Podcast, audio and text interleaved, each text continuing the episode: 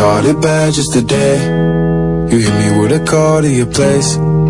Ain't been out in a while anyway. Was hoping I could catch you throwing smiles in my face. Romantic talking, you don't even have to try. You're cute enough to fuck with me tonight. Looking at the table, all I see is bleeding white. Baby, you live in ¿Qué tal? Buenas noches, audiencia pública. Sean bienvenidos a un episodio más de Somos Fórmula 1, donde somos apasionados del deporte motor número uno a nivel mundial y por ende el día de hoy venimos a invitarlos a que formen parte de esta gran comunidad a través de seno.fm diagonal Radio Conexión Latam o a través de cualquiera de nuestras plataformas, lo que vendría a ser eh, a través de la aplicación que se encuentra en la Play Store. De igual manera, este, a través de el link que les acabamos de mencionar, nos encuentran de igual manera en Facebook como Radio Conexión Latam, en Instagram, de igual manera como Radio Conexión Latam. Y eh, en este caso, chicos, el día de hoy lamentablemente no se encuentra el gran Jorge Salazar porque se encuentra en una situación un poquito ahí, este, complicada, pero no por eso no deja de ser importante su ausencia. Un servidor Gonzalo Zanavia junto con ahora unos pilotos que van a salir desde el pit como reservas para el día de hoy ayudarnos a sacar gran premio adelante. Vamos a hacer todo lo posible porque ustedes se diviertan y que sobre todo se sumen a nosotros a través del chat en vivo que se encuentra en el link de la descripción de donde ustedes están tomando este link o a través del chat en vivo que se encuentra de igual manera en la aplicación. Por ende, chicos, el día de hoy me da el gusto presentar a un viejo conocido que es el señor Josander desde la, desde la isla del encanto, como a él le gusta decirlo, el señor que es el mías. Josander, ¿cómo estás? Buenas noches. el todas mías. Eh, bueno, aquí agradecido, ya estoy, yo estoy, parece que me estoy quedando con el multiverso de Radio Conexión. Ayer estuve en un programa que no era mío y ahora estoy en otro programa que no es mío, pero agradecido que me inviten. De verdad me encanta este, conocer cosas nuevas. Yo soy eh, un, you know, estoy empezando a conocer eh, la Fórmula 1 y, verdad, agradecido que me hayas invitado y que podamos compartir este, este momento y no solamente sea en Bad Wolf.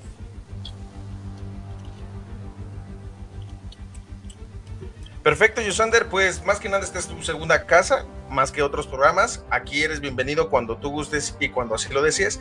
Pero el día de hoy quiero invitar de igual manera a mi compatriota. Hoy él es el invitado especial, él es una persona que nos ha seguido desde el primer programa y que es de mi natal eh, Guadalajara, Jalisco, que es el señor Luis Manamar. Buenas noches, bienvenido y bienvenido a tu debut a través de Radio Conexión. ¿Cómo estás? Muy bien, Galo, gracias por la invitación. Afortunadamente somos mexicanos de Guadalajara, ¿no? Ciudad de México, pero eh, pues estamos listos para, para iniciar esta carrera y narrar un poquito de lo que pasó el día domingo en el Gran Premio de Estados Unidos. Así es, chicos. Eh, bueno, antes que nada quisiera mencionar lo siguiente, mandar un saludo a Jorge donde quiera que esté y invitarlos que se sumen a nuestra página en Radio Conexión Latam, le den ahí un like para que no se pierdan de estos y más episodios. Pero así como lo dijo Luis, eh, el tema del fin de semana, de esta semana literal, pues vendría a ser lo que fue el Gran Premio de los Estados Unidos, el Gran Premio de las Américas donde eh, actualmente Red Bull vuelve a tomar eh, la batuta de la situación con la cual se estaba atravesando y volver a lo más importante que era dar ese golpe de autoridad sobre la mesa y competir a partir de este momento por el título mundial de pilotos. Luis, ¿tú esperabas que Red Bull llegara a ganar este fin de semana? que fuera dominante como lo hizo, o bueno, más bien no fue dominante, pero fue una estrategia importante, no fue como un juego de ajedrez. ¿Tú esperabas que sí fuera? Más bien creo que ahora la velocidad punta de Mercedes no fue mucho el factor de, ventaja en el Gran Premio de, de, Estados Unidos. Sabemos que es un premio donde tiene mucha recta, poca curva, más bien son curvas de alta velocidad creo que el principal problema de Mercedes son las unidades de potencia. Lo vimos con botas que no se pudo desarrollar como venía haciéndolo en los premios anteriores. Creo que le salió ahorita el talón de Aquiles a Mercedes.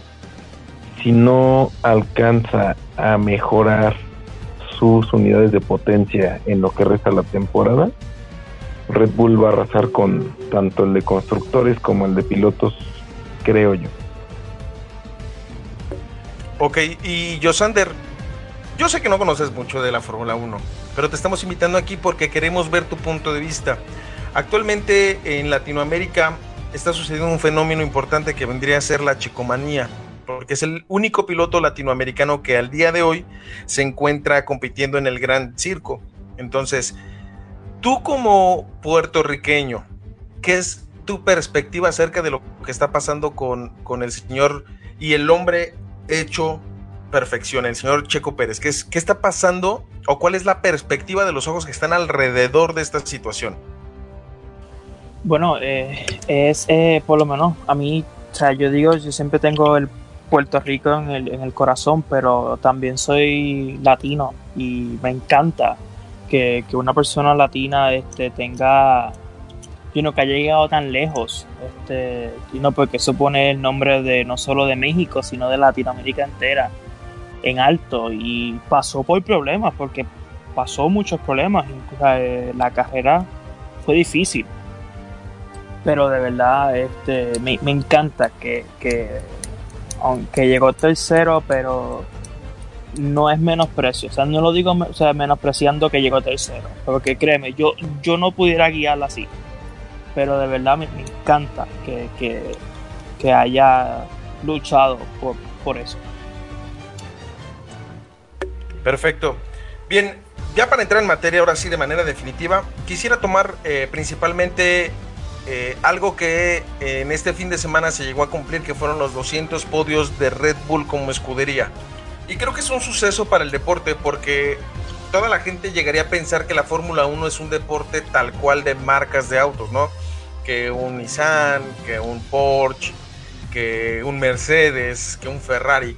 Y que llegue una marca de bebidas energéticas y que convierta en este caso lo que vendría a ser el equipo Red Bull en un equipo ganador, creo que marca un hito en la historia, ¿no? Porque aparte de ser un equipo de bebidas energéticas como en su momento le fue, eh, es un equipo que se ha enfocado en desarrollar pilotos que hasta el día de hoy eh, no tenían un lugar asegurado en otros lados. Por ejemplo, se han encargado de jalar pilotos a, su, a su academia de pilotos, como lo vendría a ser en F2, en F3, en Alfa Tauri, y llevarlos al máximo circuito y consagrarlos a llegar al punto de que demuestre que no le tiene que pedir absolutamente nada a nadie en otras escuderías.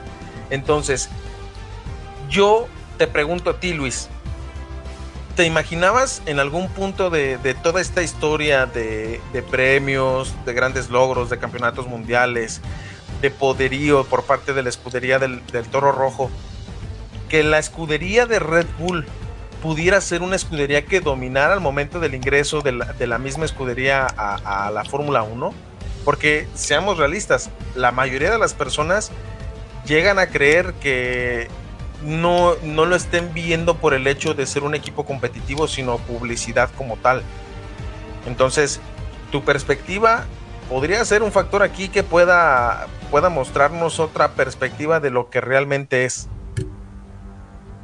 Bien, eh, si hay que recordar algo, digo, si Red Bull está posicionado actualmente donde está, es también por el gran poderío económico que puede imprimirle a un equipo pero hay que recordar en los tiempos de Schumacher, donde iniciaba con Benetton, que decían que como una compañía de textiles podría patrocinar a un equipo y ser partícipe del creador más grande, el ganador más grande de la historia de los premios, ¿no?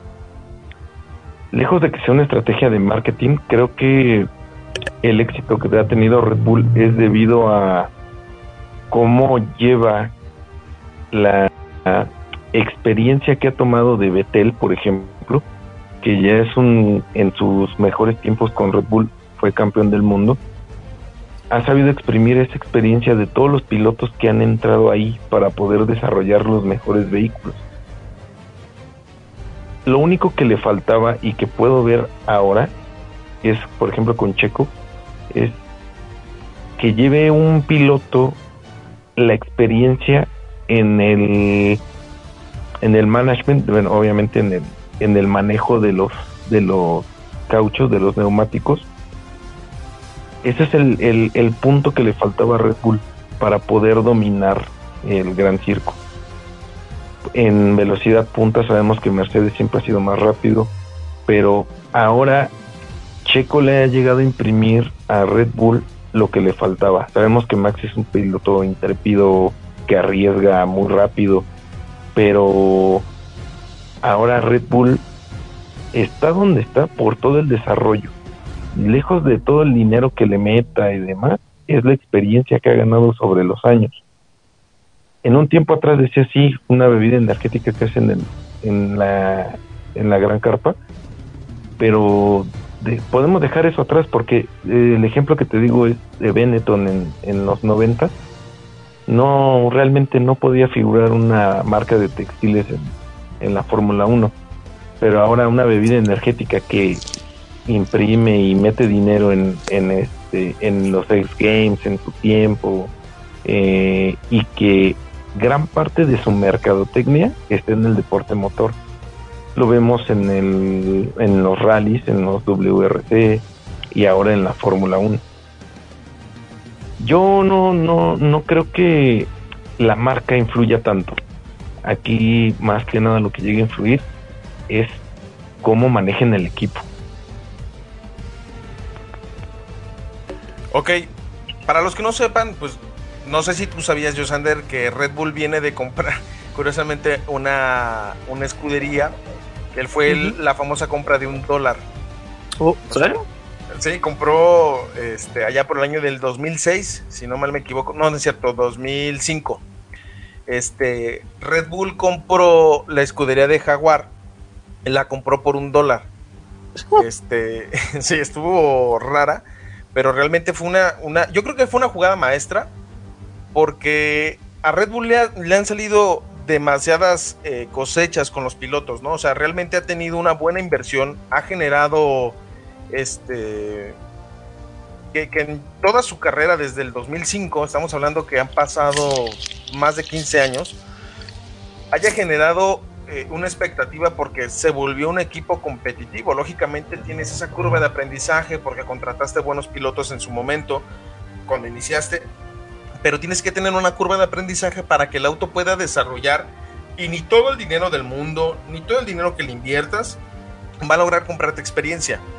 Entonces, ahorita Red Bull se está convirtiendo en una potencia porque se le puso al tú por tú, que fue lo que siempre se le batalló con todos los pilotos, pero ha sabido cosechar triunfos importantes. Por ejemplo, eh, si no mal recuerdo, eh, Mark Webber fue uno de sus pilotos que era un piloto consagrado. Eh, de su escuela han salido pilotos como el español Carlos Sainz, que actualmente corre en Ferrari.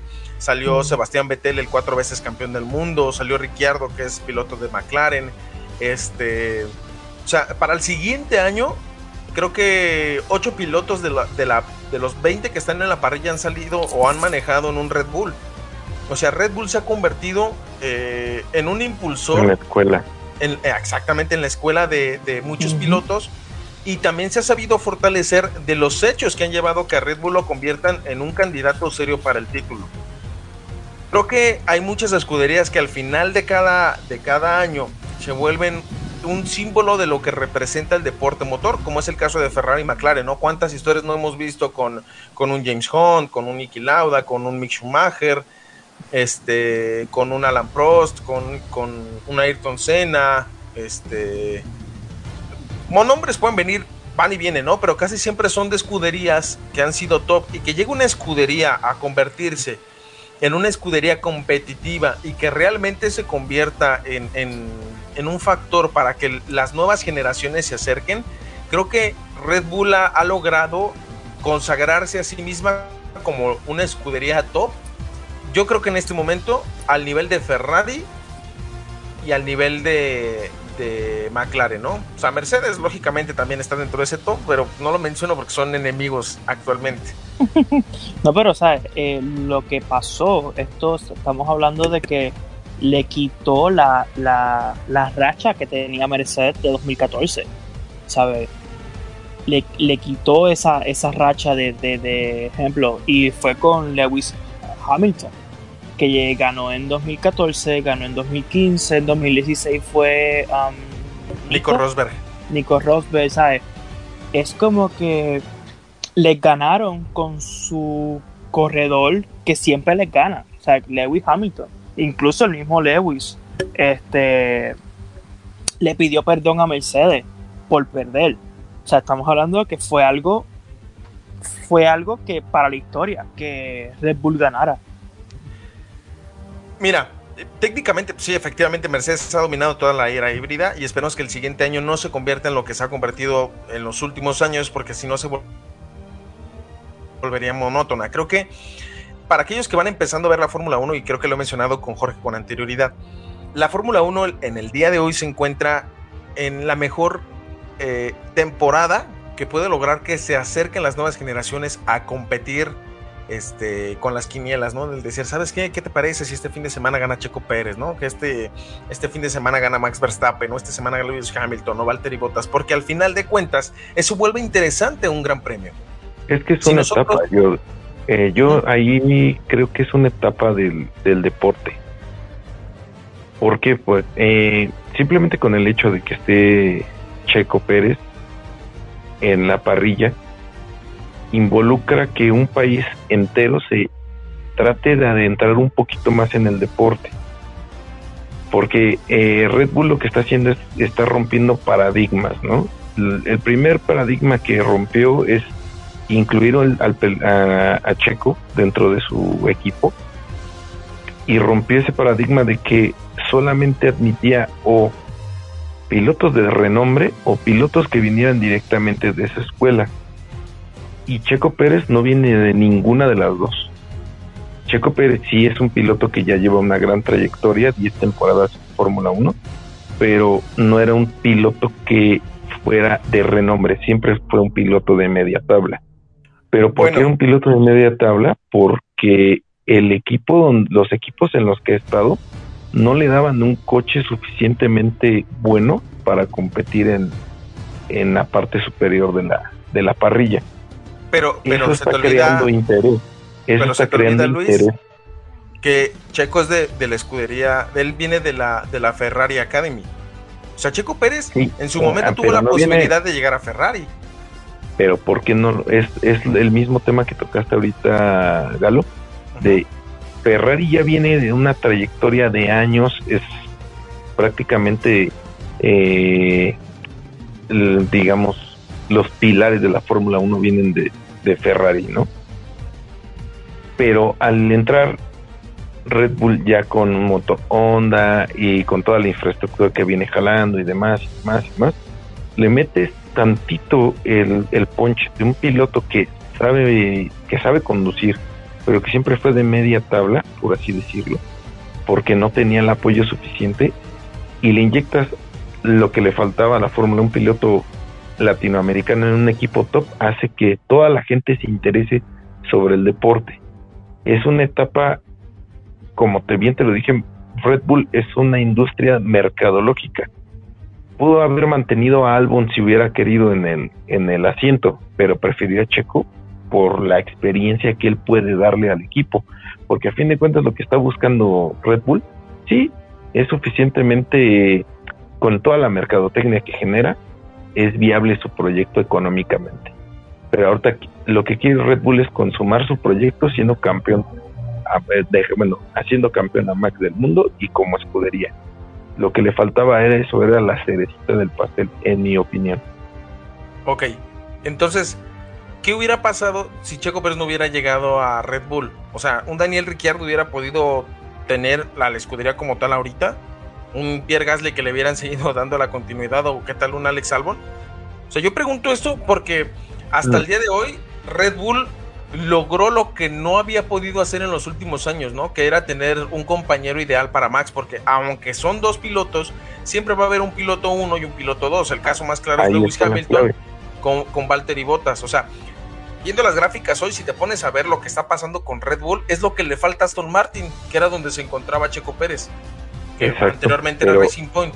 Entonces, yo, yo, yo te voy a preguntar esto y, y tú, me, tú me das tu punto de vista.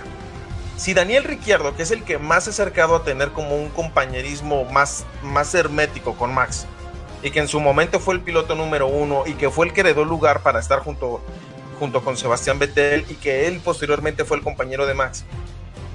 Yo pregunto esto, Daniel Ricciardo es un piloto consistente y es un piloto completo, por así decirlo, no por algo está en McLaren, no por algo en algún momento Renault le puso este, el auto y, y todas las pleitesías a él a su disposición.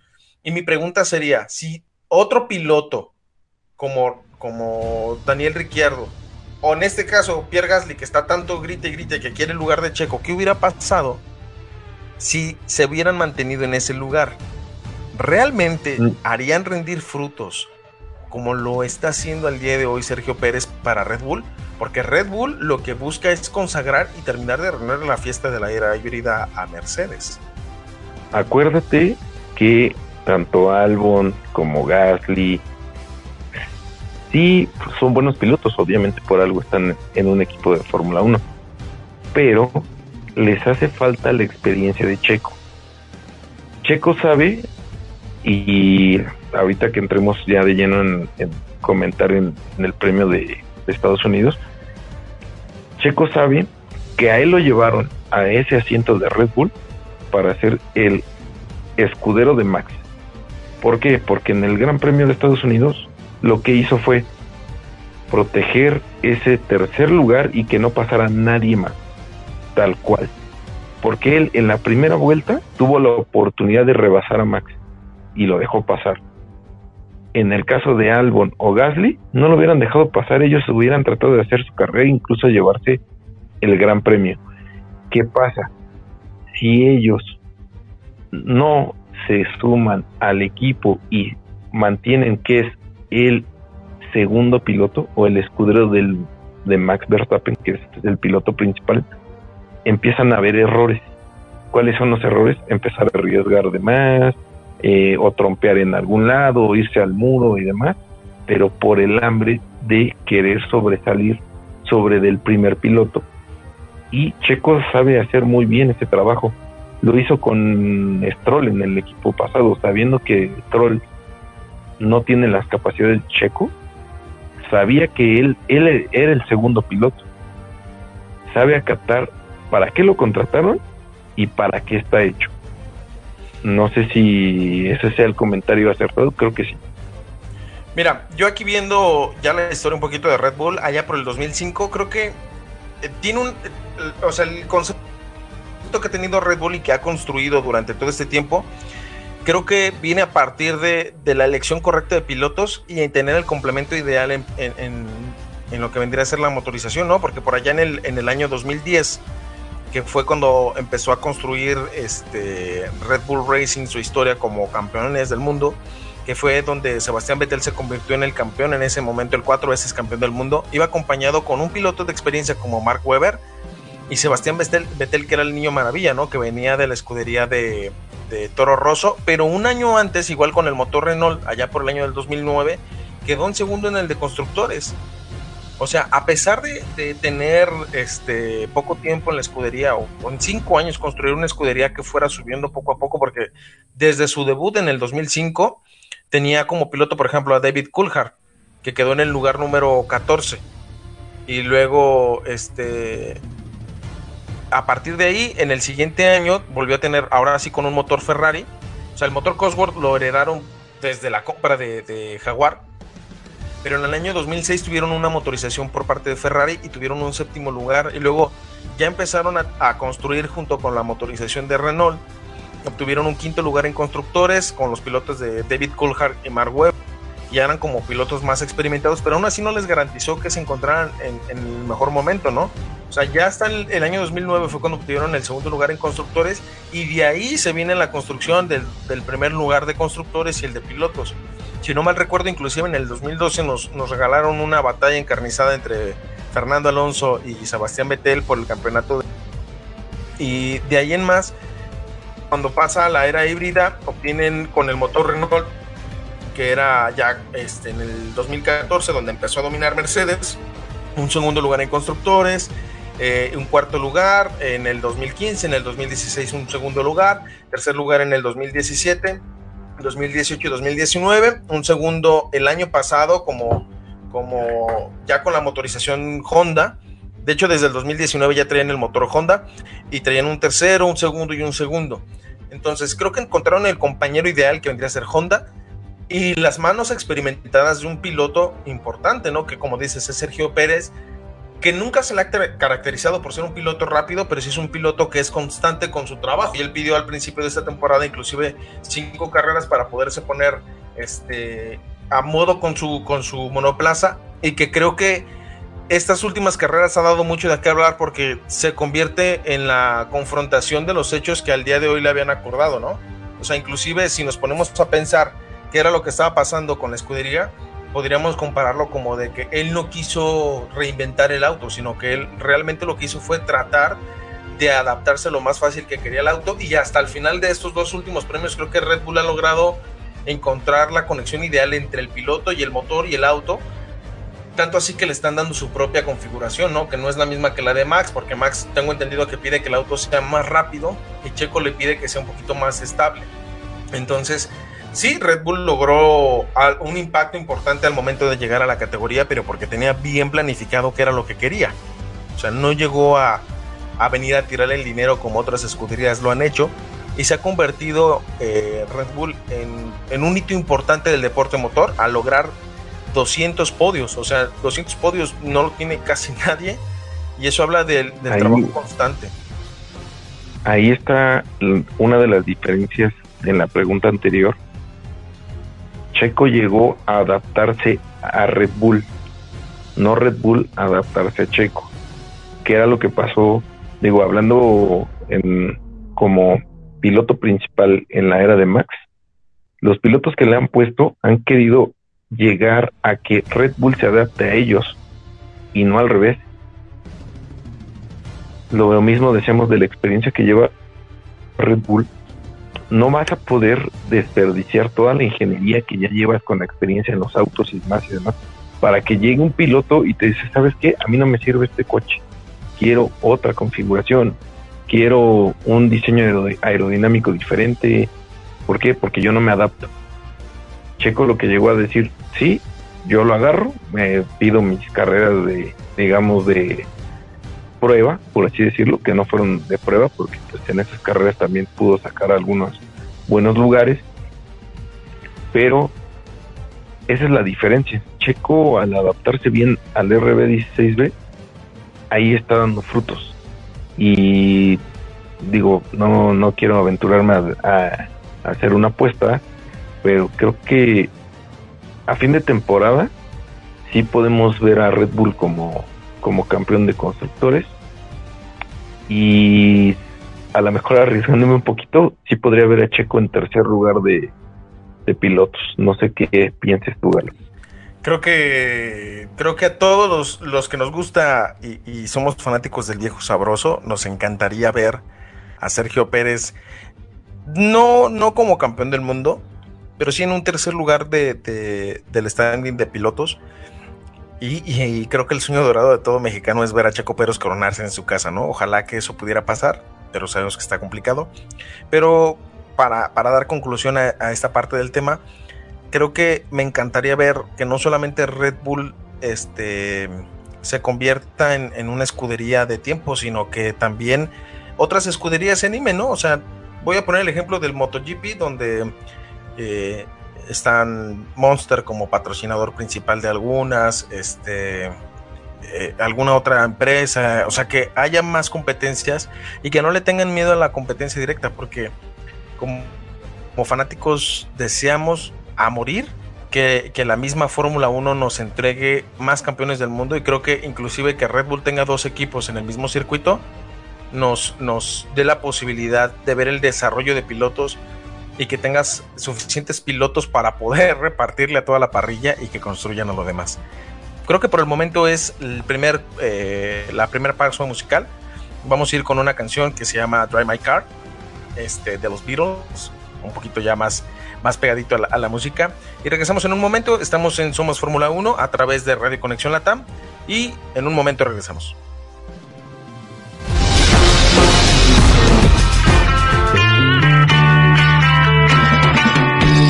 the girl what she wanted to be. She said, baby, can't you see? I wanna be famous, a star on the screen, but you can do something in between. Baby, you can drive my car.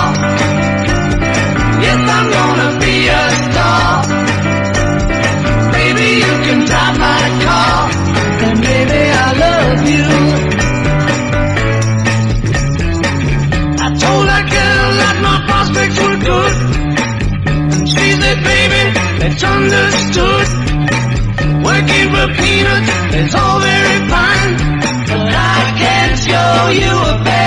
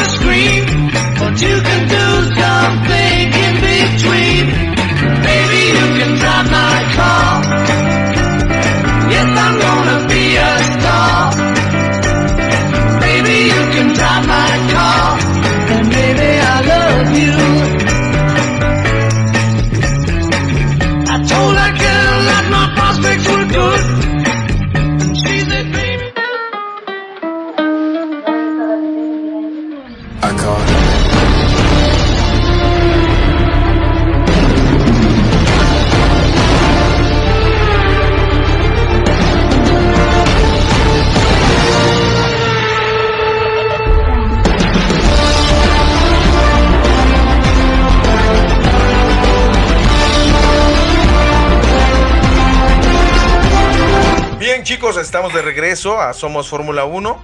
El día de hoy, este es el programa en vivo, pero nos pueden escuchar a través de la repetición de la aplicación de Spotify. Atraen- ahí nos buscan en Radio Conexión Latam. Este, ahí aparecen no solamente eh, este podcast que están escuchando, este programa de radio, también aparecen otros, como donde el que se encuentra el día de hoy en Cordoles, el señor Jonas Ama, hace eh, muchos otros programas junto con nosotros, junto con Yosander y un servidor, todos los viernes hacemos Wolf, un programa fandom dedicado exclusivamente a Doctor Who. Yosander, ¿nos quieres platicar qué es Doctor Who o qué es Bad Wolf? Porque la gente también nos va a decir que qué es eso, ¿no? Bueno, eh, eh, Bad Wolf empezó como una, una idea de fans solamente y se ha convertido en, creo que nuestra entrada a, a Radio Conexión porque luego de eso se creó Fórmula 1, luego se creó mi programa, eh, así te lo cuenta Yosander, luego pues obviamente eh, también Weekly Chart. ¿Dónde, Este, ¿Dónde pueden escuchar esos programas o cuándo pueden escuchar, así te lo cuenta Yosander? pues puedes escuchar la repetición en Spotify y pues puedes escuchar um, el, el programa en vivo todos los domingos a las eh, 8 de la noche y Weekly Charts pasa varios días, no solo días. Y ahí el, el compa Emer se va a molestar, ¿no? Va a decir, toda la semana te estamos mandando rolas de ese programa. que yo soy malo para las fechas. Pero que no se moleste. Bueno, sí, pues Bad Wolf, nosotros hablamos de este programa británico que llevas desde, lo, desde 1963 eh, el programa. Empezó siendo en blanco y negro este, y todavía sigue al aire. Y pues, es el programa más longevo de la historia, cabe aclarar. el programa más, más longevo de la historia.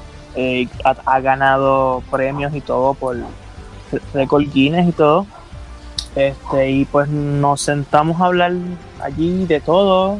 Este, a veces hablamos de religión, a veces hablamos de, de, sexo, de hentai. Sí, de hentai, pero de nuestro de nuestro odio hacia Clara, que tenemos un odio mutuo hacia Clara. Saludos, Jonah. Hola, Jonah. un odio a, a, un personaje, no, no es ninguna mujer, es a un personaje de la serie por si acaso, no somos machistas. Eh, y pues sí, así pues nos unimos varios fans y pues nos hemos esparcido por Radio Conexión ahora. Como dices, es un programa de ciencia ficción dedicado al mundo de Doctor Who. Para los que no sepan, es de ciencia ficción, historia, y la premisa principal es, es un señor del tiempo que se dedica a visitar y resolver problemas a través de, del tiempo y del espacio. Y tenemos otro programa también los días domingos, que es, yo, así te lo cuenta Josander, que pues es Josander el, el que está hablando hace unos momentos, el gigoló de Radio Conexión. Ah. pues sí, eh, así te lo cuenta Josander, pues soy yo hablando. Eh, el domingo tengo una invitada, eh, que es Natalia, de Intercambio Cultural. Ahí sé. Este, y pues normalmente soy yo hablando de los del fandom de entretenimiento, hablo de, todo, de Marvel, de DC, de, de, películas, futuros estrenos. Este, y pues este domingo voy a hablar que intentaron cancelar en Twitter a un personaje de terror eh, por la razón, creo que la razón más tonta posible. No quiero darle spoilers, pero sí, intentaron cancelar un personaje de terror eh, en Twitter hace una semana. Y voy a hablar de eso y de otras cosas más.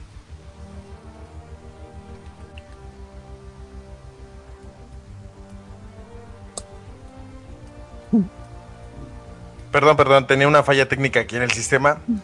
Ahí el monoplaza se quedó trabado en neutral.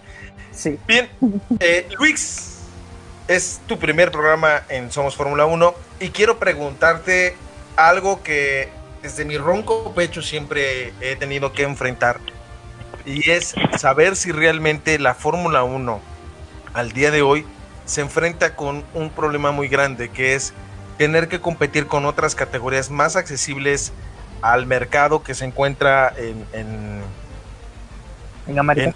En, América, que vendría a ser, por ejemplo, la NASCAR, la IndyCar. La IndyCar, este, Para ti, ¿la Fórmula 1 tiene que empezarse a preocupar por esta americanización? Pues desde mi punto de vista, sí. Sí, sí se tiene que empezar a preocupar porque eh, eh, lo que pasa con NASCAR es como el fútbol aquí en México, ¿no? Que es de consumo local, por así decirlo. Y la Fórmula 1 no. La Fórmula 1 tiene que ser de consumo internacional.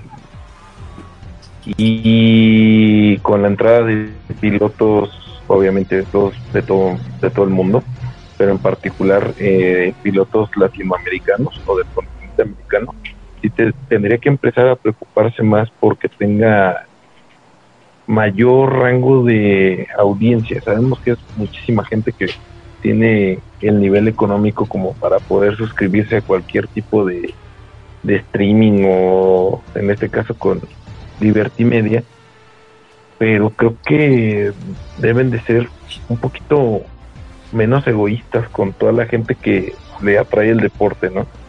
Porque pues hay gente que puede ver la carrera y en lugar de verla nada más puede verla a lo mejor en algún canal de YouTube con, con los puros comentarios, ¿no?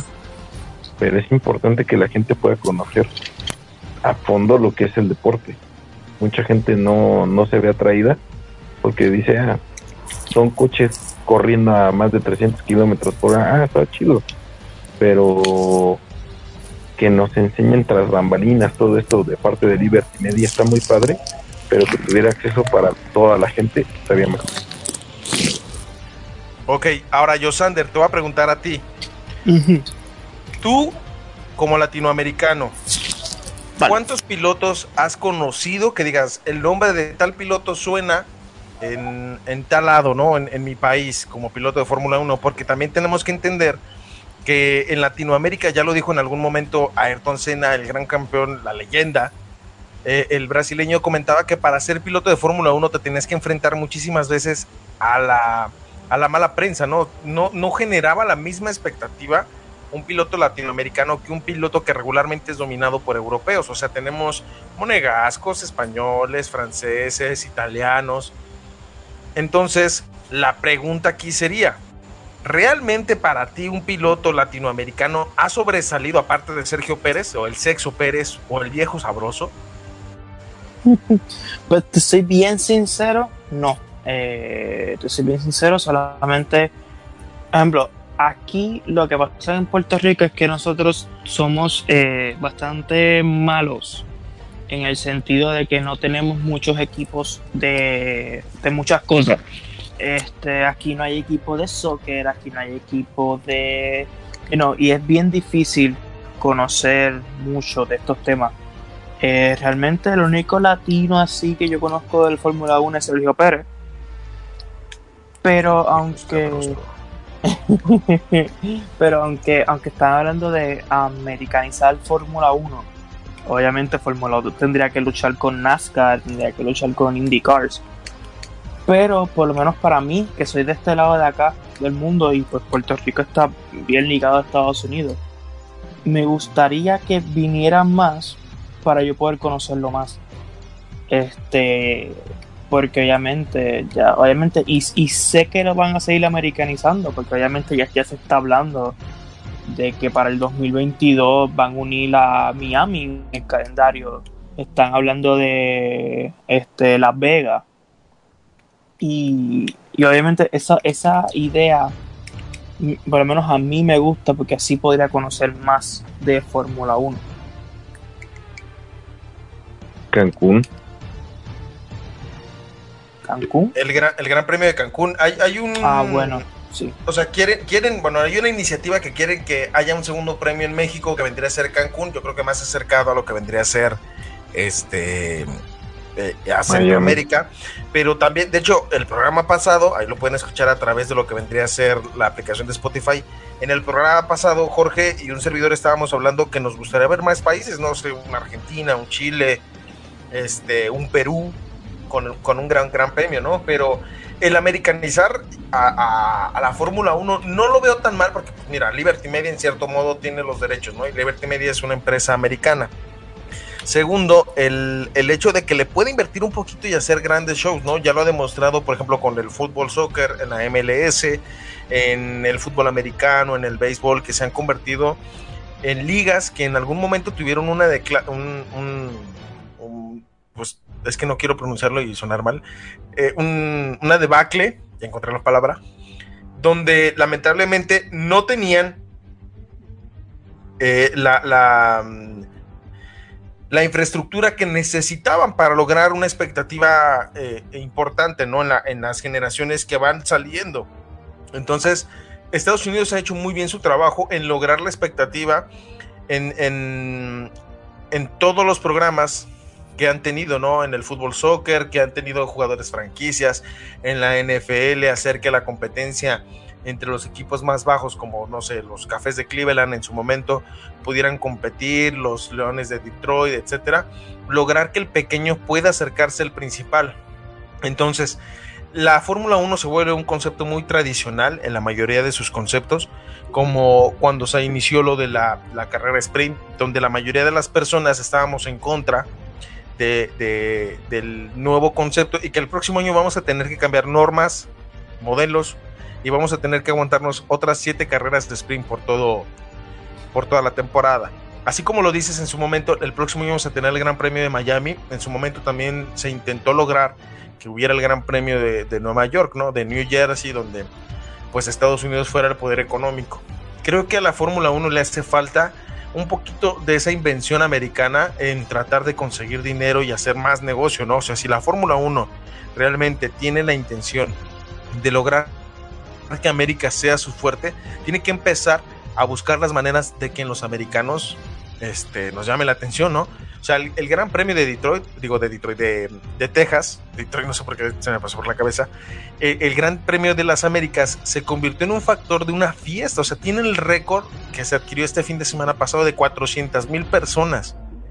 O sea, es el récord de, de más audiencia para un Gran Premio.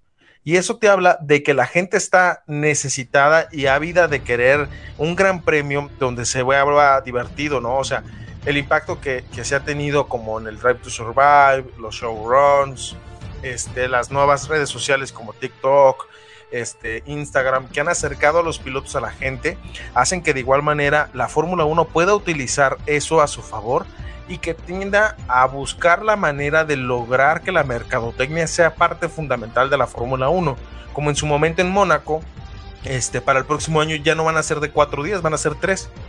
En, en, este caso, por ejemplo, el Gran Premio de Mónaco siempre se, caracterizó por fiestas, por entrevistas, por barcos, por lo que sea.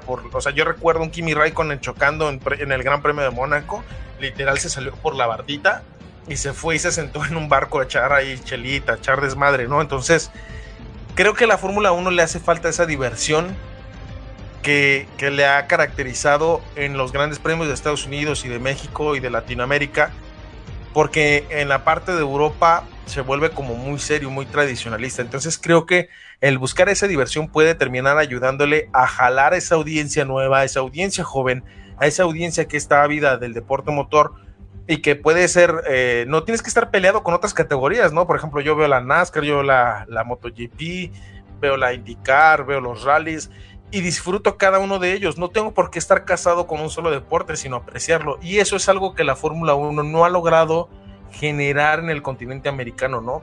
De que la gente se acerque. En México, gracias a Dios, no sé si, si a ti te pasó, Luis, que tuvo un impacto importante el que Checo Pérez llegara a, a Red Bull y que empezar a pelear por, por puestos. O sea, Checo llegó a ser un factor de mercadotecnia importante para el país, porque antes sí decías, ah, pues es Checo Pérez, está en Force India, ¿no? O está en Sauber.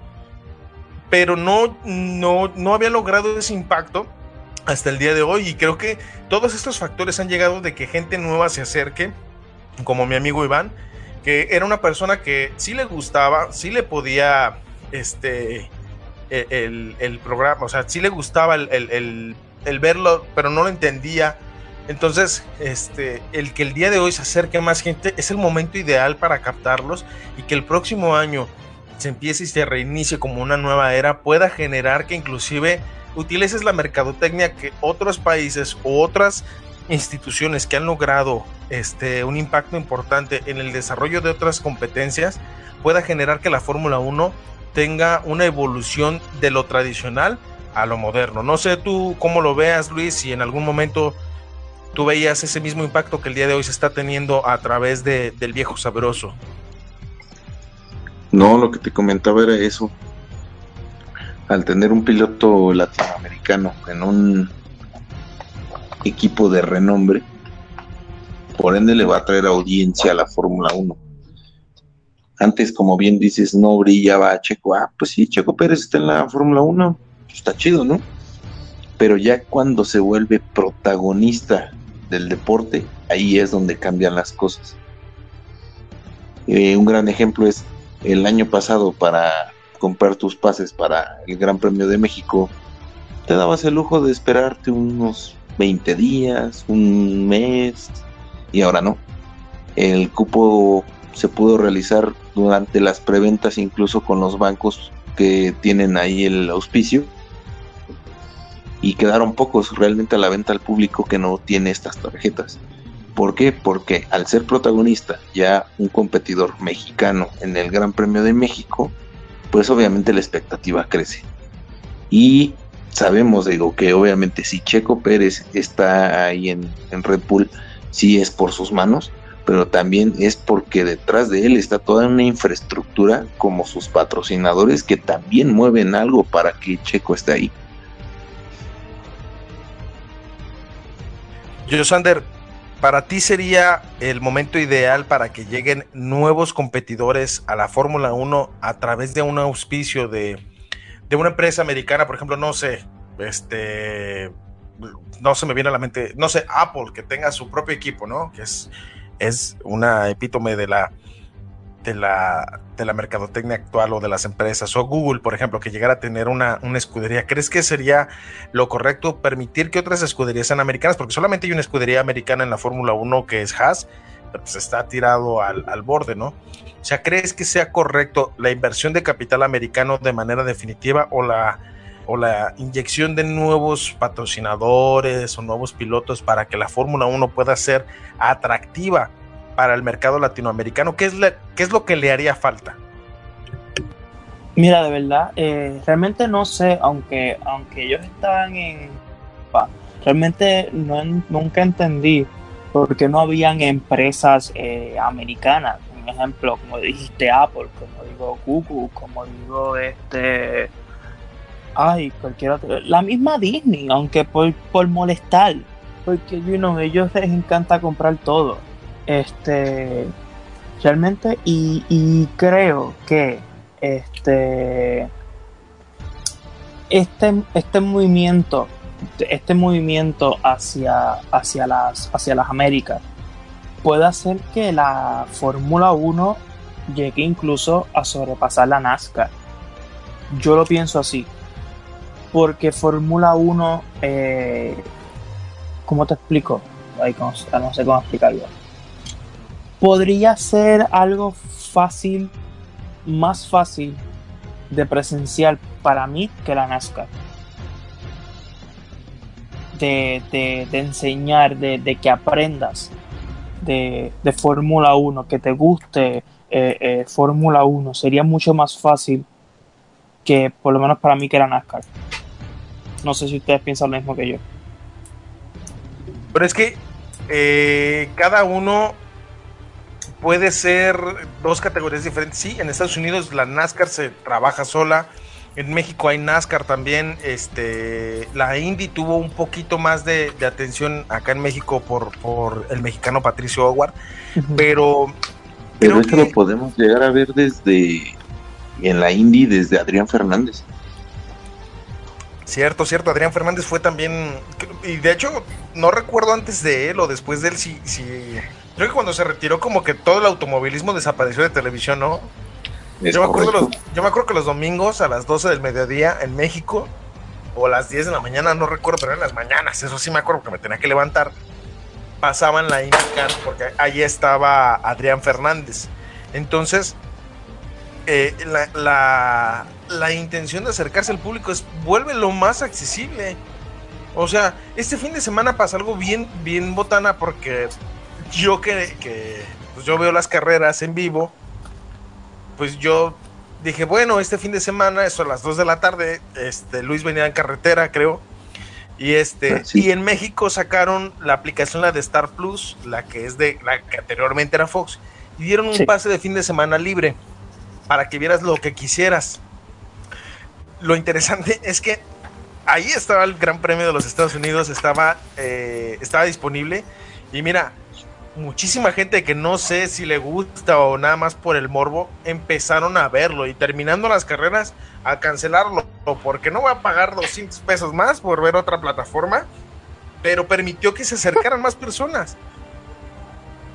¿Por qué no como televisora acercas al público adquiriendo los derechos de la Fórmula 1 en televisión abierta. ¿Por qué la tienes que restringir en Fox o en ESPN? O sea, a mí en lo personal, no sé si tú, Sander, que eres de Latinoamérica y las personas que nos escuchan de parte del mundo, aquí en México hay un comentarista muy importante que se llama o popular, que es eh, Martinoli, no sé, un ejemplo, ¿no? No sé si tú sepas quién es. Entonces, aquí en México se volvió muy famoso porque literal los partidos aburridos los hace divertidísimos. Y los partidos buenísimos los hace súper buenos, o sea, narrando es como un Manolo Lamas, es como este los narradores de ESPN importantes. Entonces, imagínate que tuvieras a tu narrador favorito en televisión y te pusieran a narrar la, la Fórmula 1, ¿no? Como corresponde, digas, ah, caray, eso sí me interesa, como diría el buen Eugenio Derbez. Exacto. Entonces, creo que creo, que sería un poquito complicado, Galo, porque sabemos que las televisoras pueden comprar la, los derechos de transmisión pero también nos se vuelve un tema bien trillado porque sabemos que para que ellos puedan meter esa transmisión deben de tener muchísimos comerciales. Que es lo que no vemos, por ejemplo, eh, si lo vemos desde F1 TV o desde Star Media o desde Fox. Si hay comerciales, pero son muy pocos. No lo vamos a meter, por ejemplo, en Televisa, que tendría que llenar la carrera de comerciales para que pueda hacer negocio para ellos. Eso es el problema. Ahí, ahí iba a llegar, es cierto. Mira, en televisión abierta lo malo es que ellos llenan las cosas de, comerciales.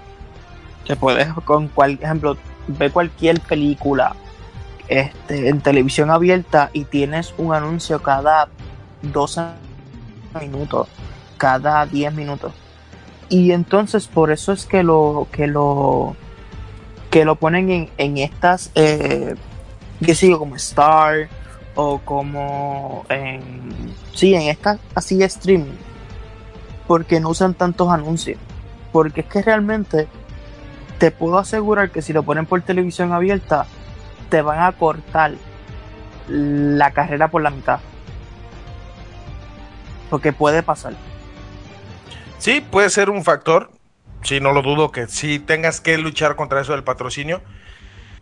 Pero, mira, a mí no me pesaría que estuvieran los banners, ¿no? De las carreras al mismo tiempo. Imagínate que estás viendo acá tu carrera y viene Hamilton, Max y bla, bla, bla. Y llega un punto donde lógicamente se atora, como pasó este fin de semana. Se atora un poquito y que le metan y a la mitad de este Farmacias del Ahorro te queremos bien, ¿no? Este programa no es, no es patrocinado por Farmacias del Ahorro, ojalá si fuera y lo vieras, ¿no? O este, pinta tu con Comex, este, como las pinta Max Verstappen en las rayas, ¿no? O sea, a mí no me molestaría si mientras yo lo veo le bajo el volumen y me pongo a verlo. Pero no he sido yo. Ahí loco con lo que podemos compararlo un poquito, Galo, es con el box. Creo yo. Ándale. Pero en el box tenemos rounds, ¿no? O sea, tenemos. Exacto. Un round dura tres minutos y entre round y round tienen un 45 segundos, un minuto y medio entre round y round. Aquí no podría pasar porque porque es vuelta a vuelta.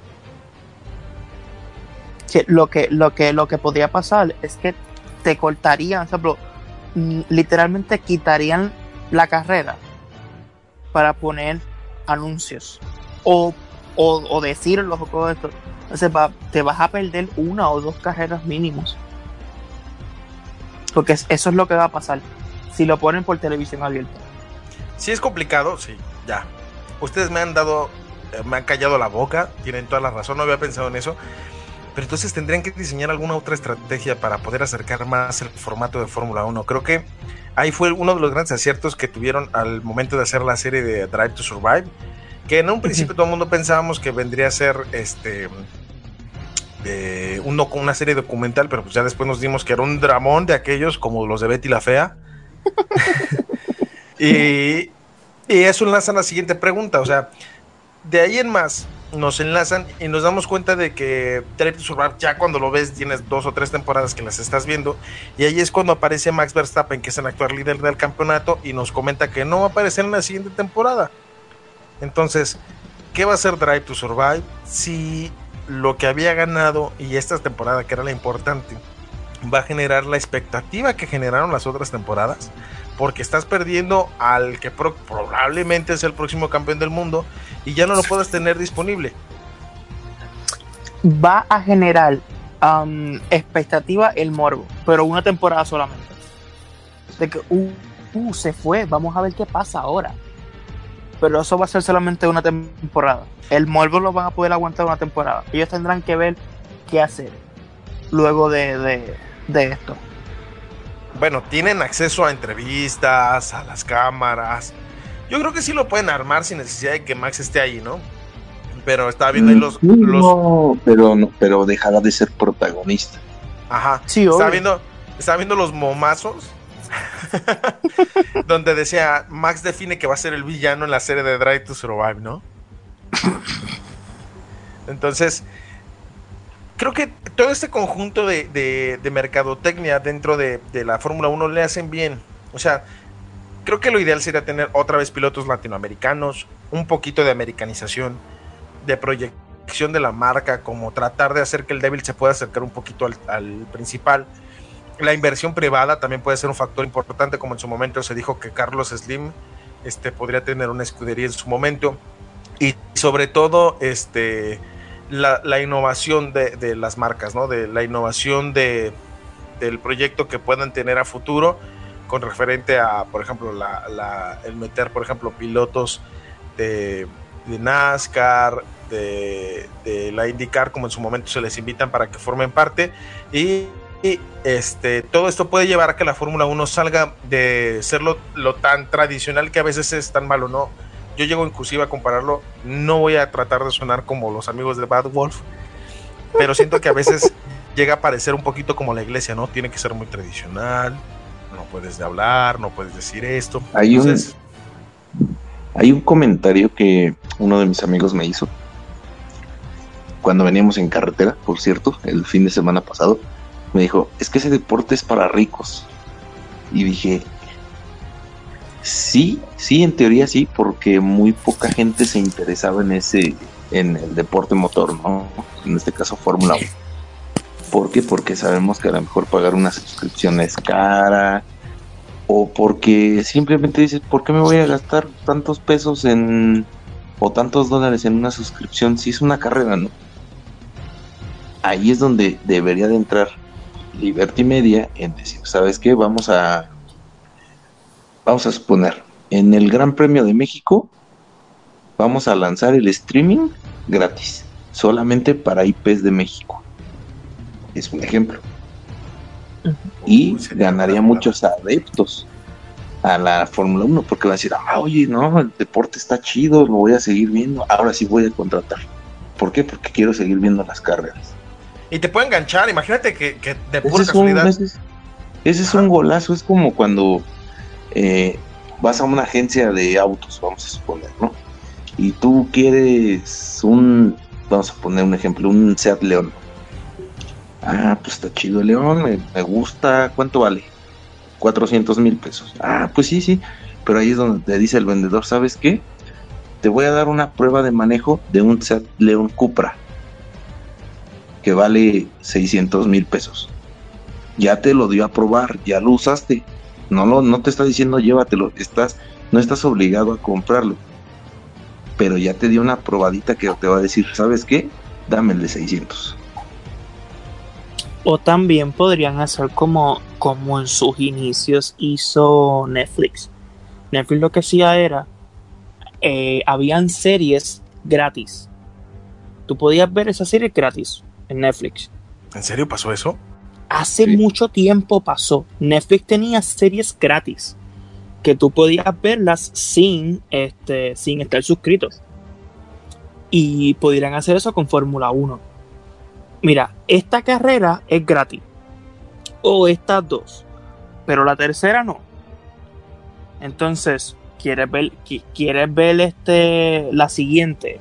¿O quieres ver esta? O puedes hacer así. Y es el marketing sería todo y ya, ¿sabes? Mira, te enseñamos esto y pero luego este la próxima temporada no la puedes ver, algo así, porque eso hizo Netflix. Creo que Netflix creo que fue con Stranger Things o fue cuando pasó, no, fue hace- fue, fue, fue más tiempo atrás. porque, No, no, pues, fue- sí. Fue más tiempo atrás, Orange is the New Black, no recuerdo, pero fue una de las series que Netflix tuvo eh, bien populares y ellos la pasaban gratis. Tú, tú podías ver Netflix, o sea, no tienes que estar suscrito para verla. Pero creo que cuando sacaron la segunda o tercera temporada, ya no la, podías ver. Y obviamente mucha gente se, se- se suscribió para eso, para seguir viéndola. Podrían hacer eso con, es más, una misma plataforma de Fórmula 1 que, que, que no me sorprendería. que ellos no hicieran su propia plataforma de streaming. Es que la Fórmula 1 tiene su plataforma, pero sí está un poquito limitado a todo lo que, lo que es, ¿no? O sea, realmente pues nada más es una plataforma para ver Fórmula 1. O sea, sí se enfrenta a este gran problema y creo que Star puede ser una buena opción, pero Star es demasiado caro, literal. El Star Plus es muy caro a mi gusto. Por, o sea, yo ya vi el catálogo, aproveché esos tres días porque los halcones cazamos ofertones. Pero, pero yo sí lo contraté. Este, ¿tú sí lo contrataste? Simón. Fíjate, yo lo quería contratar, pero acá en Puerto Rico no existe Star Plus. ¿Puerto Rico existe? ¡Ah! ¡Qué sucio eres! No. Yo quiero ir a Puerto Rico, men. Puerto Rico es Pitbull y quién más. Ah, No, no es cierto. Pura playa bonita. esta, pura mujer hermosa. Sería cuestión Vamos. de, de ver todo lo que, lo que nos puede ofrecer la plataforma. Si fuera yo creo que un poco más accesible, mira, tan fácil como es, pegas con lo que es Disney Plus y sin problemas la gente te lo hubiera adquirido sin problemas, porque Disney Plus fue un, fue un acceso para mucha gente. O sea, ya literal, creo que tienen la misma cantidad de suscriptores en México que las que tiene Netflix. Netflix ya está como por cajón, ¿no? Pero Sí. Disney literal llegó a, a- a generar ese impacto porque luego dices, es que está Toy Story, es que están los niños y pues quieren ver películas de niños. Entonces tú la adquieres por, por una necesidad familiar, ¿no? Así de, pues mi hijo, ¿cómo lo entretengo? Pues lamentablemente lo voy a entretener viendo películas. O sea, lo que tú haces de No, comer está pero- mal, está mal, y- yo lo Y sé. tampoco los niños, ay, claro, yo me he visto a las 2 de las 2, 3 de la mañana viendo Monster Inc. Ay, claro. O sea, porque tú te quedas a las, qué sé yo, me he visto a las 4 de la mañana viendo la, la Bella y la Bestia, ¿sabes? No, no, no, son los niños, es a veces uno mismo. No sé por qué te imaginé cantando Gastón a las 3 de la mañana, ¿no? Lo dices y no lo sabes. Este. Eh, pero fíjate, pero Star Plus, cuando Star Plus empezó, bueno, lo que escuché porque yo lo quería, pero obviamente acá no lo tienen porque tenemos Hulu. Entonces, pues Hulu es como el Star Plus de Latinoamérica. Y entonces es- Star Plus lo vendieron como que, ah, puedes ver Family Guy, eh, puedes ver este Deadpool, puedes ver Logan, puedes ver todo lo, todo lo R, está en Star Plus. Pe- Pero realmente no supieron venderlo. Fue como que, ah, sí, todo lo que no está en Disney Plus está en Star Plus y ya. Fue como que, ah, chévere. Tiene la ventaja Star Plus porque tienes eventos en vivo. No es que estemos patrocinando ni auspiciando ninguna otra plataforma. Aquí, junto con otro programa, Pero- vemos todo de manera legal. Pero creo pero, que ahí es donde, pero ahí es donde entras en el tema de oferta-demanda. Star Plus quiere ganar adeptos, ahí te va todo el contenido posible. Fue lo que hizo Netflix en un inicio. Y Netflix yo todavía lo tengo y digo, ¿dónde están todas las películas que tenía? Sí, pero mira, compáralo con otras plataformas para adquirir eh, los derechos de la Fórmula 1. Mira, en Amazon Prime Video tratas de meterte al apartado donde te aparece como eventos en, en vivo y tienes que pagar la suscripción. O sea, aparte de lo que tú le pagas los 100 pesos y que tienes tus compritas al mes gratis y lo que quieras, aparte tienes que pagar por el evento. Y lo que tuvo estar en el acierto fue adquirir muy bien ciertos adeptos. Tú caíste en, la mercadotecnia del, amigo ratón y te convertiste en un, suscriptor más. O sea, ahí tuvo una buena conexión para jalar uno que otro. Y esa era la tirada. Te apuesto que vas a seguir viendo los eventos y vas a ver partidos de fútbol americano y partidos de fútbol. Y aparte vas a ver tus películas, vas a ver Deadpool, vas a ver Los Simpson porque ya no tienes el acceso. Pero ahí es donde entra lo que te digo. Tú estás consciente de que dices, cuesta esto. Ah, pues órale. Pero me ofrece esto. Es lo que debe de hacer Liberty Media. Si sacó su serie de Drive to Survive en Netflix, ah, pues sabes qué, vamos a hacer esto. En F1 TV te voy a meter todo el contenido a un precio asequible. Eso es lo que tiene que hacer. ¿Y cómo lo podría hacer? Te voy a dar, por ejemplo, lo que te digo. Para el premio de México te lo voy a dar gratis. Para que veas mi contenido y si te conviene o no. es, una, podría ser un, una buena estrategia y te voy a ser honesto, Luis. Estoy a punto de quedarme con la suscripción porque salía la NASCAR y salía el MotoGP. Y porque estaba pasando el partido de los, de los 49ers contra mis poderosísimos potros de Indianápolis. O sea, estuve a oh. punto de quedarme con la suscripción por eso. Entonces, pero lo vale. Pero lo vale. Yo sé que lo vale, pero ahorita mi cartera no me permite contratar otro sistema de streaming. Y estoy pensando cancelar otros dos porque la verdad ya no quiero pagar más cosas que no veo. No tengo tiempo para ver. Pero creo que sí es correcto un sistema de streaming. Entonces, Liberty Media, por favor escúchanos. Permite que el Gran Premio de México salga libre para que se acerquen más seguidores a la Fórmula 1 y que no digan que el deporte es caro, aunque sí lo es. Pero que no lo digan tan abiertamente. Vamos a ir por una canción, no sin antes recordarles que estamos en Somos Fórmula 1 todos los martes a las 10 de la noche para que si llegaron un poquito tarde se vuelvan a conectar todos los martes y que nos escuchen. Le mandamos un saludo al titular de este programa que es el señor Jorge Salazar y eh, pues regresamos en un momento, vamos con esta canción que se llama In My Love with Car, My Car, perdón, de, de Queen. Y regresamos en un momento.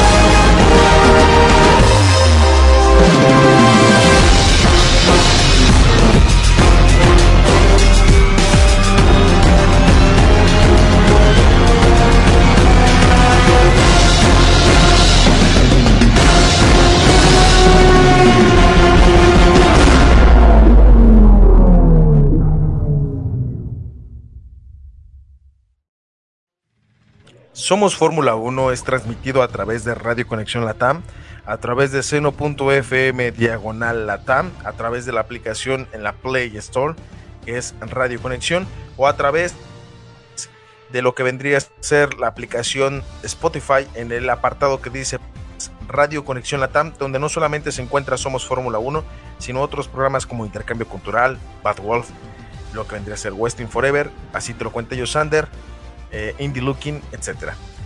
Pero por el momento regresamos al motor. Subimos al monoplaza y empezamos a hablar de lo que sucedió este fin de semana en el Gran Premio de las Américas. Yo sé que eres nuevo en esto, pero quiero comentarte algo importante. El fin de semana pasado se corrió el Gran Circuito de las Américas en Texas, donde los tejanos, lógicamente, se hicieron notar y es una capital, yo diría que eh, uno de los estados en Estados Unidos donde tienen más latinoamericanos. Y el sentir Del, Mexican Power se hizo sentir con, con Checo Pérez. Te lo estoy contando porque pues, sé que tal vez no eres muy experto en esto, pero Luis no me va a dejar mentir que Checo Pérez se hizo sentir en el graderío, ¿no? O sea, todo venía con un fin de semana perfecto donde calificó muy bien en las cuales, donde inclusive estuvo por unos segundos en la pole position que indica que iba a salir desde el lugar número uno y que pues las dos bestias que están manejando, que es Luis Hamilton y Max Verstappen, este, le quitaron ese lugar, pero por milésimas. Luis, ¿tú esperabas la pole position del viejo sabroso? Sí, eh, como te digo, por la experiencia que tiene. Y quieras o no, la altitud ya de la zona americana, por así decirlo, en este caso Texas, Austin y ya la Ciudad de México, está en su hábitat natural. Tantos viajes y demás sí merman a los pilotos. Y sabemos que Checo, al ser mexicano, pues se acostumbra a la altitud de las Américas. Combinado con su buen manejo, creo que sí se pudo haber llevado la pole pero pues obviamente sabemos que en recta tanto Luis y Max son unas bestias. Yosander, imagínate que ese piloto mexicano pudiera haber ganado ese gran premio porque estaba presentando el auto más rápido del fin de semana. ¿Crees que Latinoamérica se haya puesto de ese lado junto con él. Imagínate que el día de, no sé, el lunes amaneces con la noticia de que un mexicano se hubiera llevado el Gran Premio de las Américas en Estados Unidos en un deporte dominado por europeos. ¿Crees? Tú, así tú diciéndome las cosas así como, como queriendo no las cosas. ¿Crees que realmente eso hubiera influido a jalar un poquito más de, expectativas de lo que queda del resto de la temporada, porque hemos tenido un temporadón, ¿eh? No, obvio, eso es como, you know, este, darle una bofetada a nuestros conquistadores, como que, ¡ja, le ganamos en su propio juego. Toma esto, España. Toma esto por nuestro oro. Toma esto y le evitas un espejito, ¿no? También. Pero realmente yo creo que Sergio perdió por el, por el problema que tuvo su auto. Ah, bueno, pero es que, mira, ahí te va. En, las cuales se manejan en tres etapas. Bueno, en, los fines de semana de Fórmula 1 se manejan en tres etapas. Primero vienen a ser las libres, que son las prácticas de reconocimiento donde tú manejas tu carro, lo ves, tienes un determinado tiempo para reconocer el circuito. Y en las libres, Checo Pérez se vio más rápido que todos y luego tras al, sistema de calificación para definir las posiciones y, en las llantas con las que vas a tener que arrancar. Y Checo Pérez también demostró que venía muy rápido. O sea, por cinco minutos, te lo juro que cuando vi que Checo Pérez hizo la pole position, yo grité así de ¡Yes! Así. Entonces, yo sí en algún momento me emocioné porque dije, ok, va a ser la primera pole position de Checo Pérez y Christian Horner, que es el team leader de, de Red Bull, también lo pensó, ¿no? Pero lamentablemente tiene dos, dos bestias enfrentes que son el holandés, el león, Max Verstappen, el Mad Max, y el siete veces campeón del mundo, Sir Modas Lewis Hamilton. Sir Fachas. Así es. El gasto dinero en ropa de vagabundo, Hamilton. Entonces, lo que terminó haciendo fue eh, un fin de semana redondo, donde lamentablemente no tuvo la pole position, pero se quedó en el tercer lugar, que eso provocó que arrancara pues, el domingo a las 2 de la tarde aquí en México en el tercer puesto para poder eh, pelear por, el título o por el podio del, del, Gran Premio de las Américas. Y en algún momento cuando arrancó la carrera, literal terminó cediendo porque perdió Max, que salía en primer lugar perdió la posición del número uno contra Luis Hamilton y posterior a eso, Checo Pérez inclusive le llegó a superar a Max. Checo terminó cediendo la posición en dos ocasiones para que el único que se pudiera acercar a Luis y pelear esa posición vendría a ser eh, Max Verstappen, donde fue una pelea encarnizada y creo que fue una, una, carrera más de estrategia que de otra cosa, donde pues eh, aplicaron una jugada de librito de, de instrucciones que se llama el undercut, donde pararon primeramente a Max Verstappen para poder así lograr eh, ganar la posición al momento de que Lewis Hamilton parara, se mantuvo así durante un, tiempo, volvió a parar Max Verstappen para poder así cubrir bien el tiempo que estaba llevando Lewis Hamilton y Lewis Hamilton alargó su segunda parada para tener neumáticos más frescos al final de la carrera.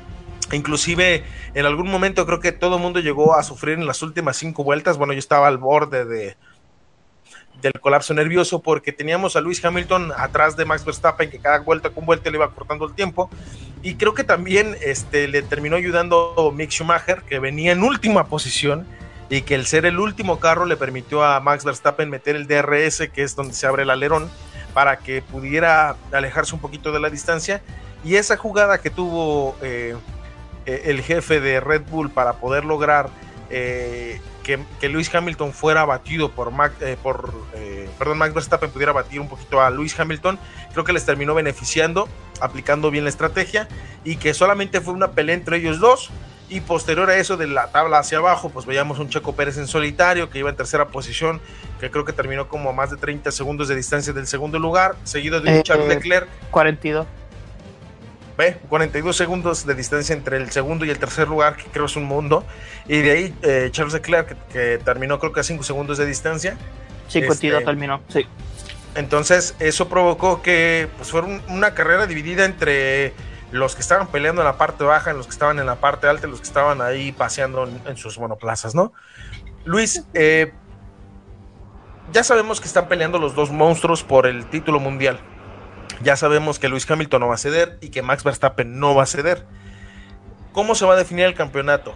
¿En qué momento vamos a ver una pelea encarnizada eh, por la definición? ¿O simplemente Max va a alargar esa ventaja que tiene el día de hoy?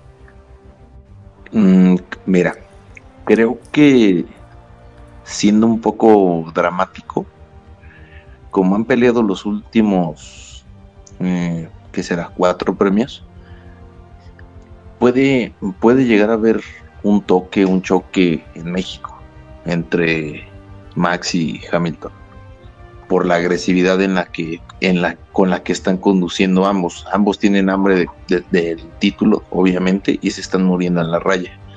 Pero por las estrategias digo como dicen por ahí no aventar el camión que tiene Hamilton creo que puede haber un toque y pudiéramos si llegara a pasar eso, que Checo pudiera llegar a coronarse en México, como lo hizo en, en el último donde peleó con Hamilton y Hamilton se pasó en la frenada, puede llegar a, suceder eso, pero si llegaran a tocarse Hamilton y Max.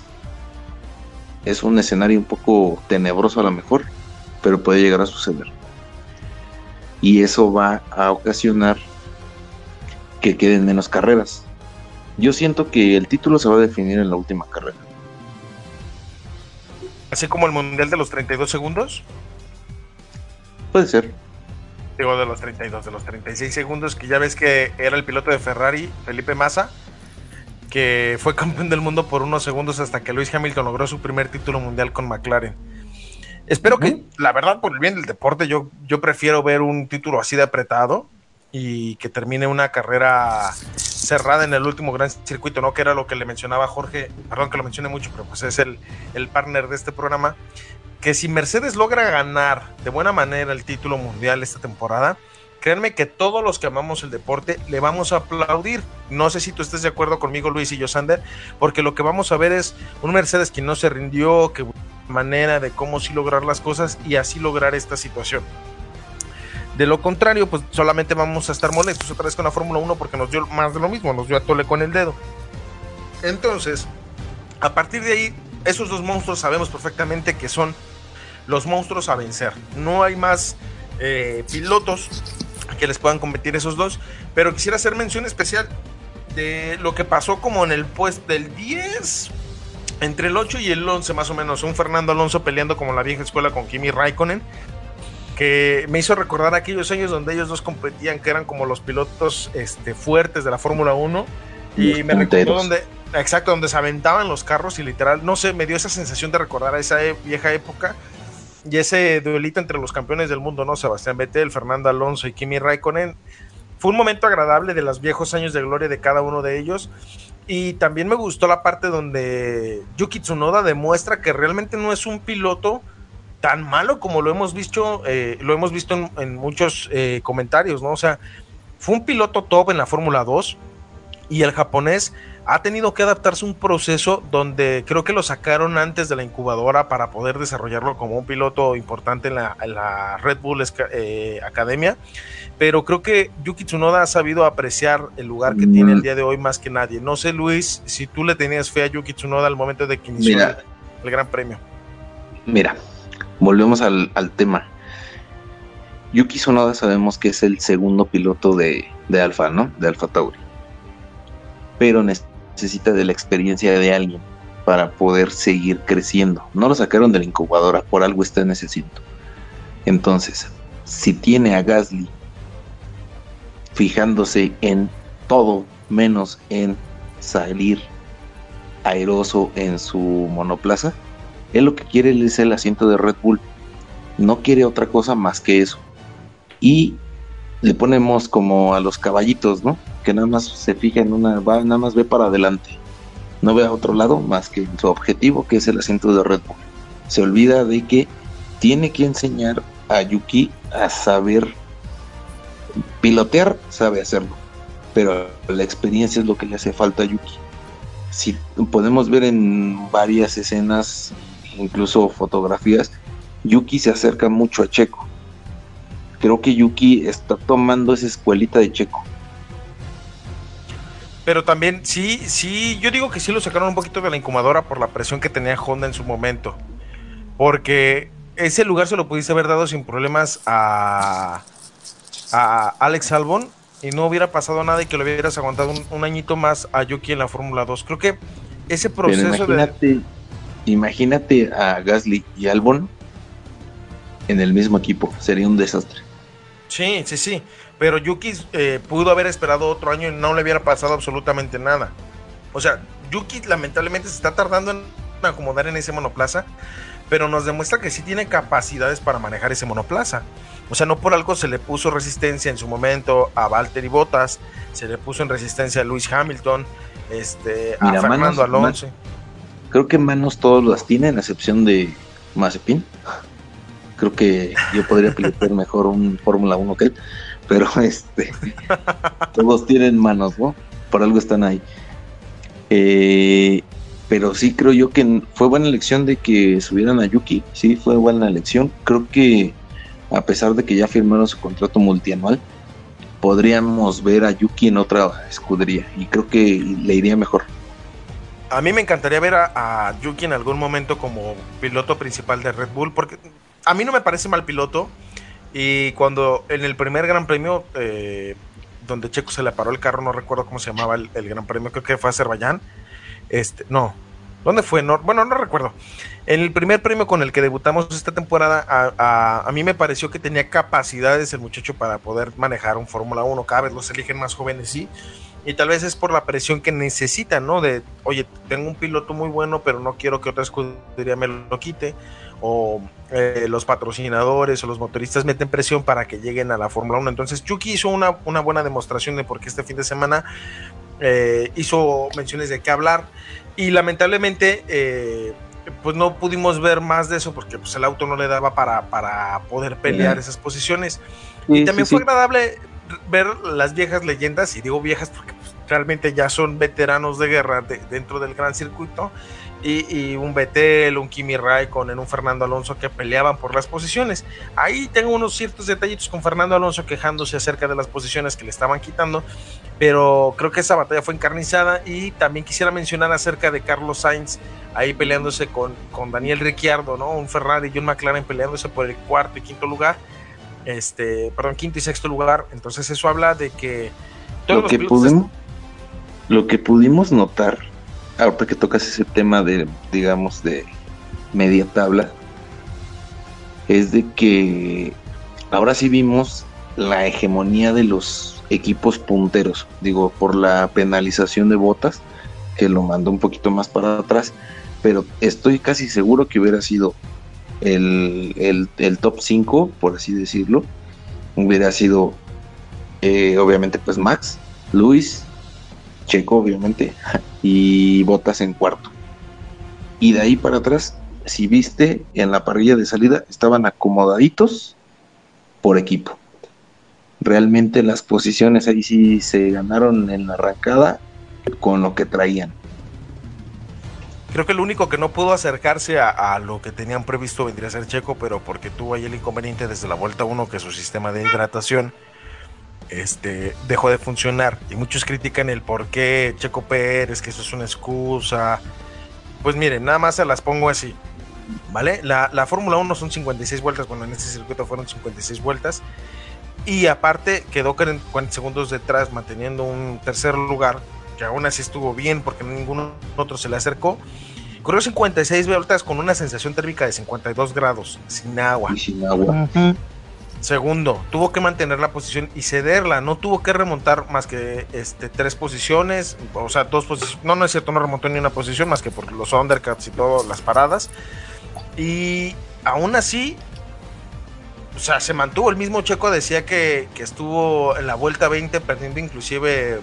La fuerza en la este, pierna las fuerzas en las piernas y en la mano, porque es un deporte muy desgastante, más las fuerzas que hay una fotografía que anda por ahí rondando donde inclusive se ve que la recta Checo abre el visor como para poder respirar un poquito, ¿no?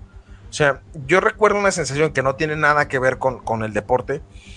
Yo trabajaba antes en restaurantes y me acuerdo en una ocasión que entré a una cocina donde literal no tenían el sistema de, de ventilación adecuado y el calor era inmenso Terminé ese día de trabajo con un dolor de cabeza inmenso, sentía que me estaba desarmando, no quería ver a nadie, solamente quería tomar agua. Y no me imagino lo que estaba pasando en ese momento, ¿no? Porque aparte la pista tenía como 37 grados centígrados, más lo que estás montado encima de un monoplaza que literal, el monoplaza literal es, es un auto que va montado, o sea, literal vas montando un cohete, ¿no? O sea, ¿cuánto calor no puede generar? Aunque vayas a la velocidad que vayas y el viento es desgastante. La fuerza G que inclusive el mismo volante este, genera en los brazos puede provocar que, no cualquiera lo pueda manejar.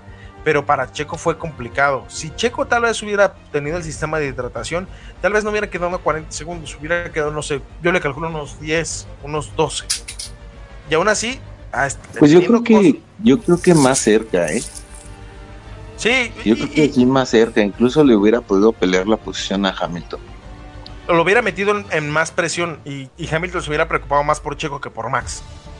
Entonces, sí, y creo que ahí el ala de tiempo, el ala de tiempo que tenía eh, Checo en contra de, Luis hubiera sido al contrario.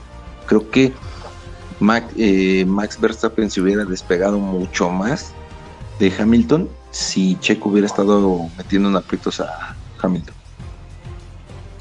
Entonces, para mí, lo importante de este fin de semana es eh, el gran logro de cada una de las partes del Gran Premio. La pelea de Max y, Hamilton siempre va a reflectores. Eh, la gran hazaña del señor Checo Pérez.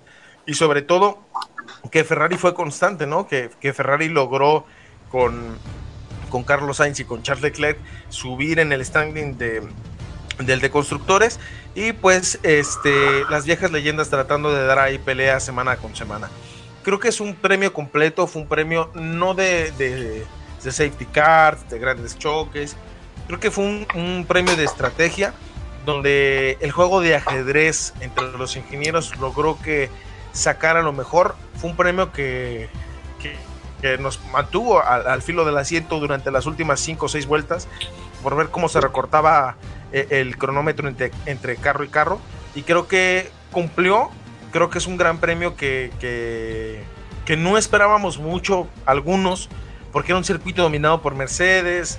Inclusive la semana pasada hicimos aquí en nuestro standing de la, de la próxima semana de cómo creíamos que iba a quedar el podio. Y creo que nos cumplió, nos rompió otra vez la quiniela, pero nos demostró que, es un premio que llega a cumplir, que llega a darnos la posibilidad de, de seguir manteniéndonos y apretar esta, esta, esta temporada un poquito más para que cada uno de nosotros estemos más pegados al asiento. Por lo cual, vamos a pasar, si no les molesta, a cómo queda el campeonato de constructores al día de hoy. No sé si quieres agregar algo, Luis, Josander. No, yo, yo lo que quería preguntar, a lo mejor sonaría estúpido, porque ustedes ya saben, pero... No, no, no, no. Eh, ¿Por qué no pudo, o sea, por qué se... se ¿Por qué el agua, o sea, por qué no podía beberla? ¿Qué, qué pasó? Es que dentro de la monoplaza llevan, un sistema, llevan un sistema de hidratación con 700 mililitros de agua. Obviamente 700 mililitros de agua pues es nada, ¿no? es prácticamente como un boxeador que no le puedes dar más agua porque le da el mal del caballo. Algo parecido. ok. Pero si se daña la bomba, al estar lejos de eh, prácticamente el contenedor de agua viene abajo del asiento. Ok. Tus pulmones no te dan la fuerza suficiente para tratar de jalar el agua, pues por succión. Tienes que estar equipado con una bomba. Por eso no pudo tomar agua prácticamente. Lo que la bomba se dañó. Exacto. Ajá. Ah, Entonces imagínate un calor de Texas más el esfuerzo que estás haciendo, pues te desmayas. A mí lo que me sorprendió es que había mucho, o sea, hay fotos o, la parte del video al final donde literal ves a Checo así sentado, pálido, pálido, como, como queriéndose desmayar. Te lo juro que hubo mucha gente que decía, ajá, que decía, pues, ¿por qué le dan un Red Bull, no? Pues, ¿Por qué no le dieron mejor este agüita Agua. un suerito? Así de, amigo, es, es un bote de Red Bull porque pues publicidad. O sea, pero pero supo liberarla bien. Meritorio, no es el primer piloto que le pasa, pero, pero bien, creo que, que, Red Bull cumple, creo que Mercedes también cumple, le echan ganitas para poder pelear en ese punto y creo que nos deja con, con más hambre, ¿no? De, de, más sucesos y esperemos que el próximo eh, Gran Premio de México se convierta en un suceso importante para nuestro país, para los que somos de México, lo hice un servidor, y que Latinoamérica repercuta para que sigan trayendo más grandes premios. Entonces vamos a pasar, para no cortarles más el tiempo, vamos a ir con el standing de pilotos. Vamos a empezar con eh, del 21 al 20. En el 21 se encuentra Nikita Mazepin con 0 puntos. Robert Kubica. Así es. Robert Kubica con 0 puntos del piloto de Alfa Romeo que llegó a sustituir a Kimi Raikkonen por la situación de COVID. Eh, Mick Schumacher igual con Haas con cero puntos, Antonio Giovinazzi de Alfa Romeo con un punto, Kimi Raikkonen, el campeón del mundo en el año eh, del 2009, si no mal me equivoco, con Alfa Romeo seis puntos, Nicolás Latifi de Williams con siete puntos, George Russell, el británico que próximamente será piloto de Mercedes, con 16 puntos. Yuki Tsunoda, eh, encontrado en la, en la posición número 14 de Alfa Tauri Honda, con 20 puntos el canadiense Lance Stroll, de piloto de Aston Martin, con 26, seguido de su compañero Sebastián Vettel, con 36 puntos. En el lugar número 11, el francés Esteban Ocon, de Alpine Renault, con 46, Fernando Alonso, con 58. Eh, igual de Alpine, ninguno de los dos pudo sumar en la temporada eh, en el Gran Premio pasado debido a que tuvieron que retirar ambos autos por fallas mecánicas.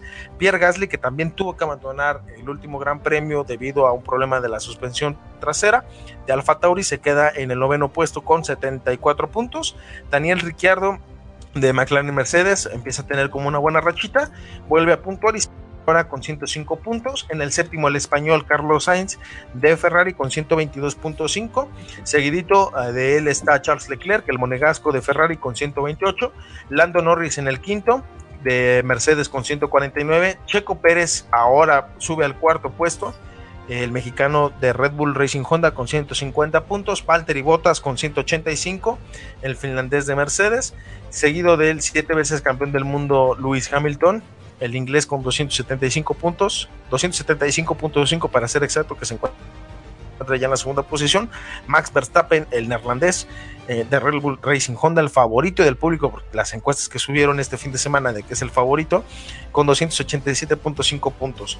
O sea, es nada lo que se llevan entre el 1 y el 2. Eso provoca de que estemos al filo de las butacas todos los fines de semana. Y el standing de constructores se encuentra en primer lugar Mercedes con 280, perdón, 460.5 eh, puntos. En segundo eh, Red Bull Racing con 437.5. Les ayudó un doble podio de manera consecutiva.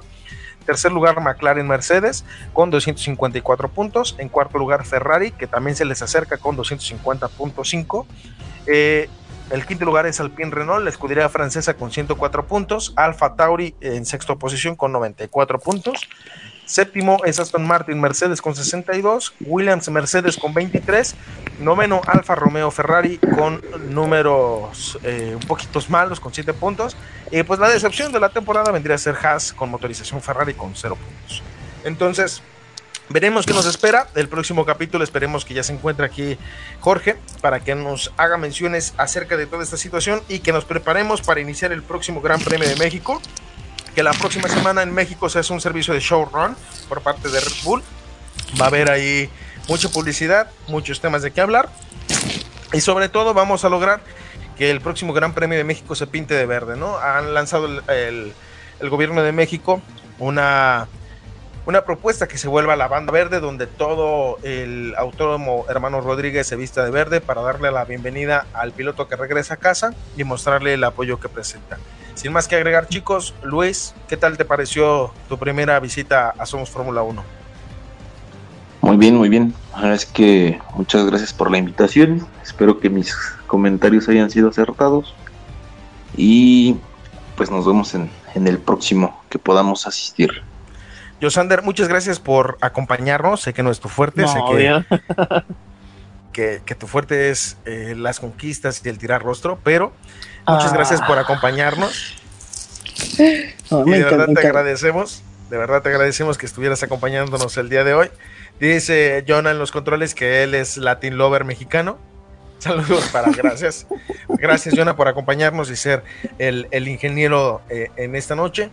Y no sin antes mencionarles que nos pueden eh, seguir escuchando la próxima semana a partir de las 10 de la noche en Radio Conexión Latam a través del link que es seno.fm diagonal Radio Conexión Latam a través de la aplicación Radio Conexión Latam en la Google Play que próximamente estará disponible para servicios de Huawei de igual manera, a través de la repetición en Spotify, los podcasts, donde no solamente nos escuchamos nosotros, sino más podcasts como Bad Wolf, eh, Western Forever, así te lo cuenta Yosander, Intercambio Cultural, Serpientes, Cuantos Corporativos.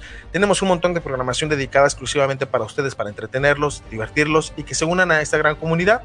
Pueden comentarnos también en el link del chat donde se pueden unir a la conversación en vivo, ya sea a través de la aplicación o a través del grupo de WhatsApp, que ahí viene el link para que se conecten. E invitarlos que el próximo martes nos acompañen, se suman con nosotros a los monoplazas e iniciemos este gran premio. No sin antes mencionarles que un servidor Gonzalo Zanavia y en la ausencia del titular Jorge Salazar, los invitamos a que se unan con nosotros y que sobre todo nos veamos la próxima semana. Entonces, Recuerden que ustedes junto con nosotros somos Fórmula 1. Buenas noches.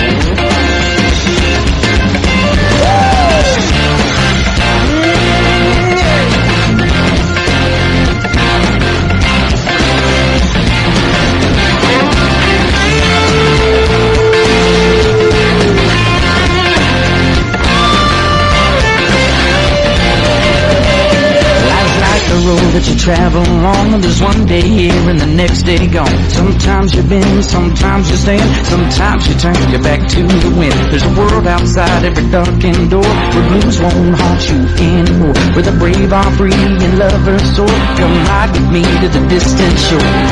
We won't hesitate to break down the garden gate. There's not much time left today.